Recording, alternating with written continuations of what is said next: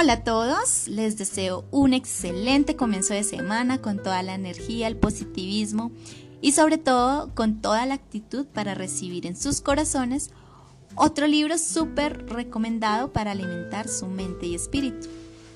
Para hoy tenemos un espectacular libro llamado Platero y yo del autor Juan Ramón Jiménez. El autor nació el 23 de diciembre de 1881 en España. Era hijo de Víctor Jiménez y de Purificación Mantecón López Parejo, comerciantes de vinos. En 1900 vivió en Madrid y publicó sus dos primeros libros, Ninfeas y Almas de Violeta. La muerte de su padre y la ruina familiar provocaron que fuese ingresado con depresión en un sanatorio en Burdeos. Más tarde, regresó a Madrid al Sanatorio del Rosario. Juan Ramón Jiménez recibió en 1956 el Premio Nobel de Literatura. Tres días después murió su esposa en San Juan. Juan Ramón Jiménez falleció dos años más tarde en Puerto Rico. Sus restos fueron trasladados a España. La importancia de las obras del autor, en especial de Platero y yo, es que representan la transición de la narrativa del modernismo y de todas las corrientes posteriores para realizar un texto que supere la tendencia romántica, modernista y superficial, para invocar las experiencias y emociones reales. Platero y yo es un libro que consta de 138 capítulos bastante cortos. Dichos capítulos no comparten un orden cronológico o línea de tiempo, más bien son capítulos en los cuales se recopilan y exponen las experiencias y recuerdos vividos que van y vienen entre Platero y el narrador, que son los personajes principales. Así que los invito a leer y escuchar de esta manera este libro tan particular.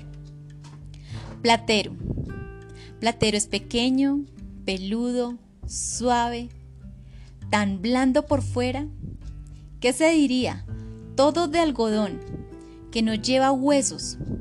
Solo los espejos de azabache de sus ojos son duros cual dos escarabajos de cristal negro. Lo dejo suelto y se va al prado y acaricia tibiamente con su hocico, rozando apenas las florecillas rosas, celestes y gualdas. Lo llamo dulcemente, Platero, y viene a mí con un trotecillo alegre que parece que se ríe en no sé qué cascabeleo ideal. Come cuando le doy. Le gustan las naranjas, mandarinas, las uvas moscateles, todas de ámbar, los higos morados con su cristalina gotita de miel. Es tierno y mimoso, igual que un niño, que una niña, pero fuerte y seco como una piedra. Cuando paso sobre él los domingos, por las últimas callejas del pueblo, los hombres del campo vestidos de limpio y despaciosos se quedan mirándolo. Tiene acero. Tiene acero. Acero y plata de luna al mismo tiempo. Paisaje grana. La cumbre. Ahí está el ocaso, todo empurpurado, herido por sus propios cristales, que le hacen sangre por doquiera. A su esplendor, el pinar verde se agría, vagamente enrojecido, y las hierbas y las florecillas encendidas y transparentes ensamblan el instante sereno de una esencia mojada, penetrante y luminosa. Yo me quedo extasiado en el crepúsculo, platero. Granas de ocaso sus ojos negros. Se va manso a un charco de aguas de carmín, de rosa, de violeta. Hunde suavemente su boca en los espejos que parece que se hacen líquidos al tocarlos él. Y ahí, por su enorme garganta, como un pasar profundo de umbrías aguas de sangre. El paraje es conocido, pero el momento lo trastorna y lo hace extraño ruinoso y monumental. Se dijera a cada instante que vamos a descubrir un palacio abandonado. La tarde se prolonga más allá de sí misma y la hora contagiada de eternidad es infinita, pacífica, insodable. Anda, Platero. El loco. Vestido de luto con mi barba nazarena y mi breve sombrero negro, debo cobrar un extraño aspecto cabalgando en la blandura gris de Platero. Cuando yendo a las viñas, cruzo las últimas calles blancas de cal con el sol, los chiquillos gitanos, aceitosos y peludos, fuera de los harapos verdes, rojos y amarillos, las tensas barrigas tostadas, corren detrás de nosotros chillando largamente. ¡El loco! ¡El loco! ¡El loco! Delante está ya el campo verde, frente al cielo inmenso y puro de un incendiado añil mis ojos.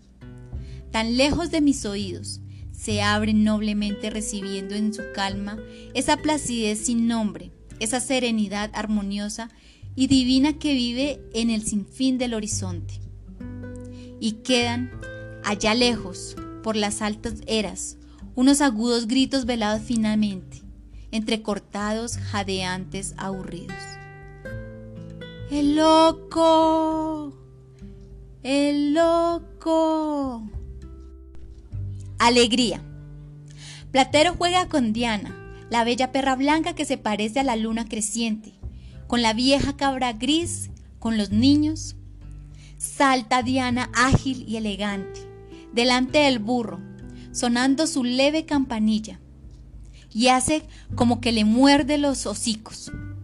Y Platero, poniendo las orejas en la punta, cual dos cuernos de pita, la embiste blandamente y le hace rodar sobre la hierba en flor.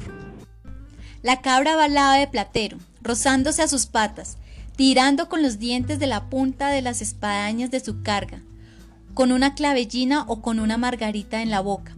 Se pone frente a él, le topa en el testuz y brinca luego y bala alegremente, mimosa igual que una mujer. Entre los niños, Platero es de juguete. Con qué paciencia sufre sus locuras. Cómo va despacito, deteniéndose, haciéndose el tonto para que ellos no se caigan cómo los asusta iniciando de pronto un trote falso. Claras tardes del otoño morguereño, cuando el aire puro de octubre afila los límpidos sonidos. Sube el valle un alborozo idílico de balidos, de rebuznos, de risas de niños, de ladridos y de campanillas. Amistad. Nos entendemos bien, yo lo dejo ir a su antojo y él me lleva siempre a donde quiero. Sabe Platero que al llegar al pino de la corona me gusta acercarme a su tronco y acariciárselo, y mirar al cielo a través de su enorme y clara copa. Sabe que me deleita la veredilla que va entre céspedes a la fuente vieja, que es para mí una fiesta ver el río desde la colina de los pinos, evocadora de un paraje clásico cómo me adormilé, seguro sobre él. Mi despertar se abre siempre a uno de tales amables espectáculos. Yo trato a Platero cual si fuese un niño. Si el camino se torna fragoso y le peso un poco, me bajo para aliviarlo. Lo beso, lo engaño, lo hago rabiar. Él comprende bien que lo quiero y no me guarda rencor. Es tan igual a mí que he llegado a creer que sueña mis propios sueños. Platero se me ha rendido como una adolescente apasionada. De nada protesta. Sé que soy su felicidad. Hasta huye de los burros y de los hombres. Y bien, a lo largo de la narración, el autor describe cómo es la relación del narrador con Platero y cómo este singular burro se relaciona con otras personas y animales. También cabe destacar que los hechos relatados transcurren en primavera y culminan en invierno. Otro de los aspectos a resaltar de la narración de Platero y yo es que hace uso de un amplio y rico vocabulario empleando en algunos casos palabras inventadas y expresiones típicas. Así que los invito a leerlo, entrando a nuestros recursos electrónicos del Crayusta, especialmente en el libro. Y recuerda, en esta cuarentena la mejor compañía es la literatura. Crayusta en casa.